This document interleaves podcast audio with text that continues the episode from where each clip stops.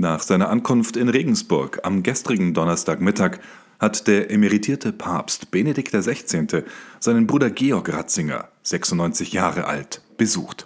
In seinem Haus feierten die beiden gemeinsam die heilige Eucharistie, wie die Pressestelle des Bistums Regensburg mitteilte.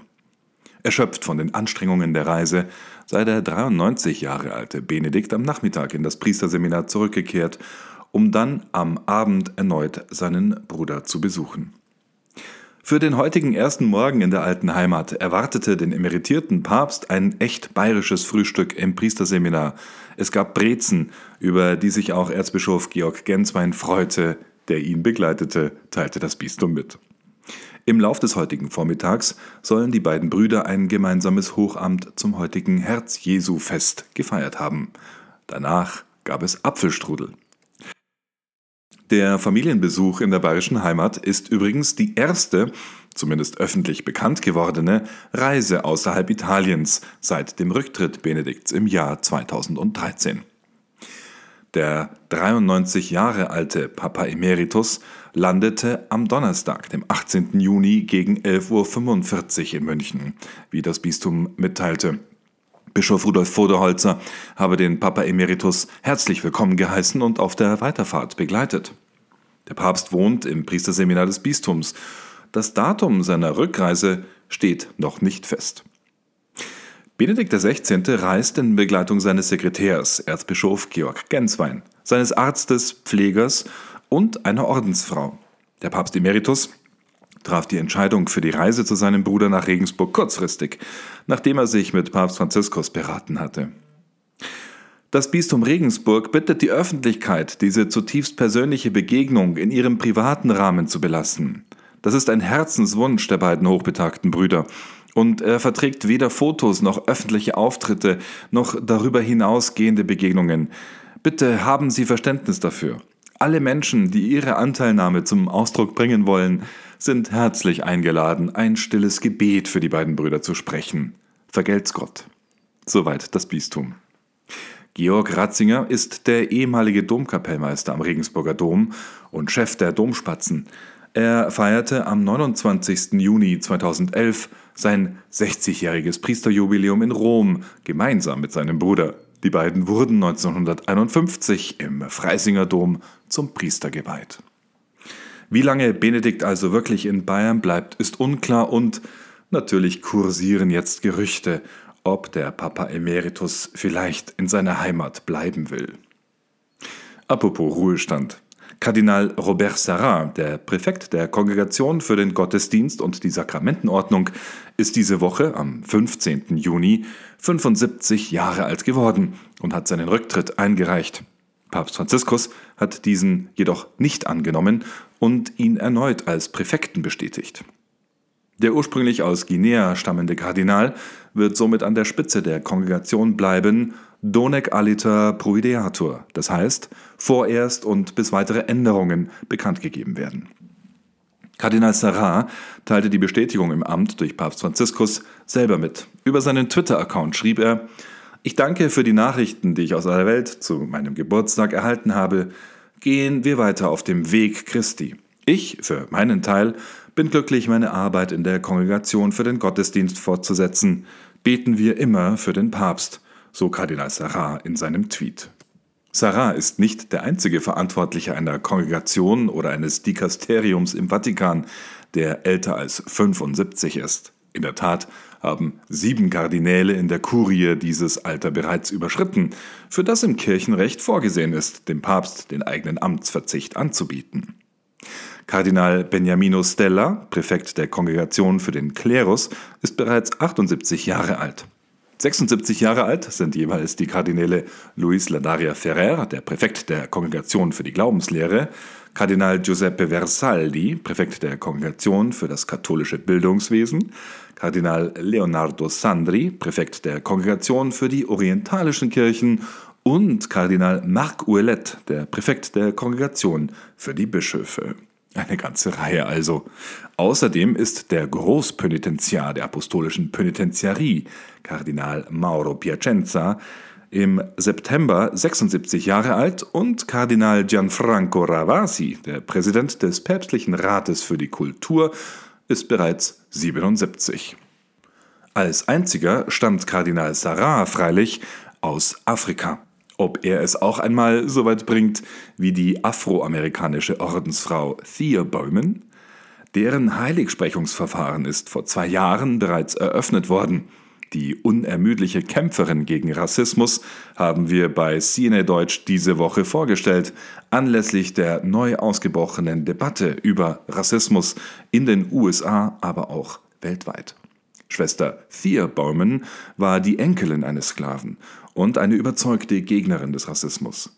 Im Alter von 51 Jahren war sie die erste afroamerikanische Frau überhaupt, die vor der US-Bischofskonferenz sprach. Sie war an den Rollstuhl gefesselt, kämpfte bereits gegen eine Krebserkrankung. Aber sie hielt eine denkwürdige Rede über den Rassebegriff und den Katholizismus, bevor sie die Bischöfe einlud, gemeinsam mit ihr ein geistliches Lied afroamerikanischer Herkunft zu singen.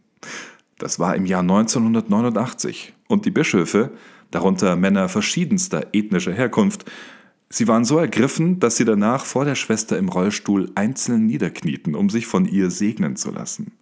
Mehr dazu auf unserer Webseite. Jetzt aber zu den Bischöfen und dem Leben der Kirche überhaupt in Deutschland. Ich übergebe an meinen Kollegen Rudolf Gehrig, Chefkorrespondent für das deutschsprachige Europa. Danke, Christoph. Gibt es eigentlich ein Recht auf Abtreibung? Nun, die Lehre der katholischen Kirche ist in diesem Punkt mehr als eindeutig. Bereits in der Antike sorgte der Einsatz der Urchristen für den uneingeschränkten Schutz des menschlichen Lebens für Aufsehen. Diesen Einsatz zum Schutz des Lebens, von der Empfängnis bis zum Totenbett, zeigt die Kirche bis heute. Nicht zuletzt in der Enzyklika Humane Vitae von Papst Paul VI.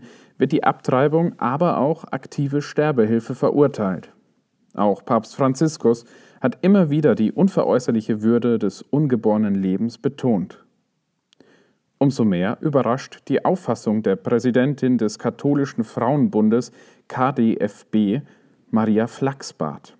Die Bundestagsabgeordnete der CDU engagiert sich auch bei der Initiative She Decides, welche sich dezidiert für das angebliche Recht auf Abtreibung einsetzt. She Decides pflegt enge Verbindungen zur Organisation International Planned Parenthood Federation. Die Aktion wurde 2017 gegründet und möchte nach eigenen Angaben den Frauen eine Stimme geben, die unterdrückt werden und ihnen dabei helfen, Zitat, ihre Träume zu verwirklichen. She Decides engagiert sich jedoch nicht nur gegen Zwangsheirat und Genitalverstümmelung, sondern hat auch einen besonderen Fokus auf das angebliche Recht auf Abtreibung. Für Hubert Hüppe ist die Initiative lediglich eine Tarnorganisation von Planned Parenthood, da beide Stellen nicht nur die gleiche Adresse hätten, sondern auch gleiche Ziele verfolgten. Hauptziel sei die Förderung, Zitat, sexueller und reproduktiver Gesundheit und Rechte. Hüppe dazu wörtlich, das ist der Kampfbegriff, wie ihn besonders Planned Parenthood verwendet sehen möchte. Denn sexuelle Rechte umfasst für Planned Parenthood, anders als auf der Weltbevölkerungskonferenz in Kairo beschlossen, auch die freie Verfügung der Frau über das ungeborene Kind, einschließlich seiner Tötung. Und das völlig unabhängig von Fristen und oder Indikationen bis zur Geburt. So Hüppe wörtlich in der aktuellen Ausgabe der katholischen Wochenzeitung Die Tagespost. CNA Deutsch hat die Abgeordnete mit den Vorwürfen konfrontiert und nach der Vereinbarkeit ihres Engagements als Präsidentin des katholischen Frauenbundes mit ihrer Befürwortung von Abtreibung befragt.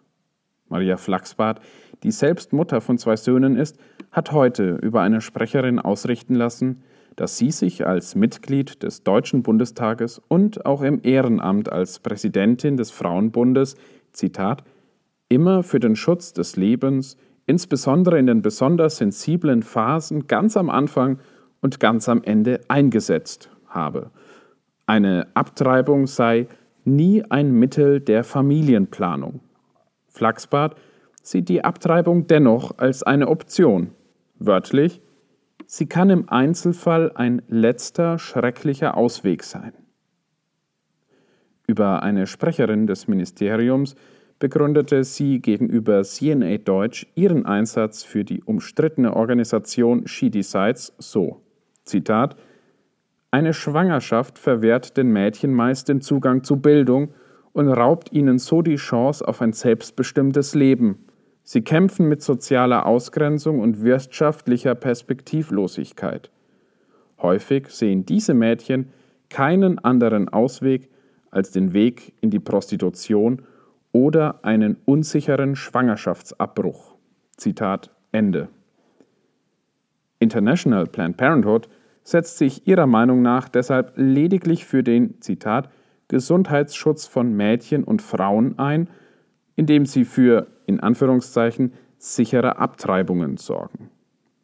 Dass dies jedoch kaum mit dem Amt einer Präsidentin vereinbar sein kann, die einem katholischen Gremium vorsteht, sollte jedoch spätestens dann deutlich werden, wenn man sich die Aussagen von Papst Franziskus noch einmal vor Augen führt. Sowohl der Glaube als auch die reine Menschlichkeit verbieten jede Form der Abtreibung, sagte Papst Franziskus beispielsweise erst im Mai 2019.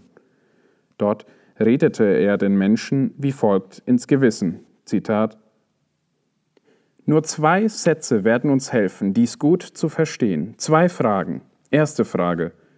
Ist es erlaubt, ein Menschenleben zu töten, um ein Problem zu lösen? Zweite Frage. Ist es erlaubt, einen Killer zu mieten, um ein Problem zu lösen? Ihr könnt selber darauf antworten. Das ist der Punkt. Wir von CNA Deutsch bleiben an der Sache dran und werden weiter für Sie berichten. Alle Hintergründe und Entwicklungen können Sie schon jetzt bei uns nachlesen unter www.cnadeutsch.de. Vielen Dank, Rudolf. Es bleibt also spannend und wir halten Sie weiter auf dem Laufenden. Jetzt aber erst einmal einen gesegneten Sonntag und einen guten Start in die neue Woche. Das war der Zehner Deutsch Podcast am Freitag, dem 19. Juni 2020. Mein Name ist Anjan Christoph Wimmer. Wir hören uns.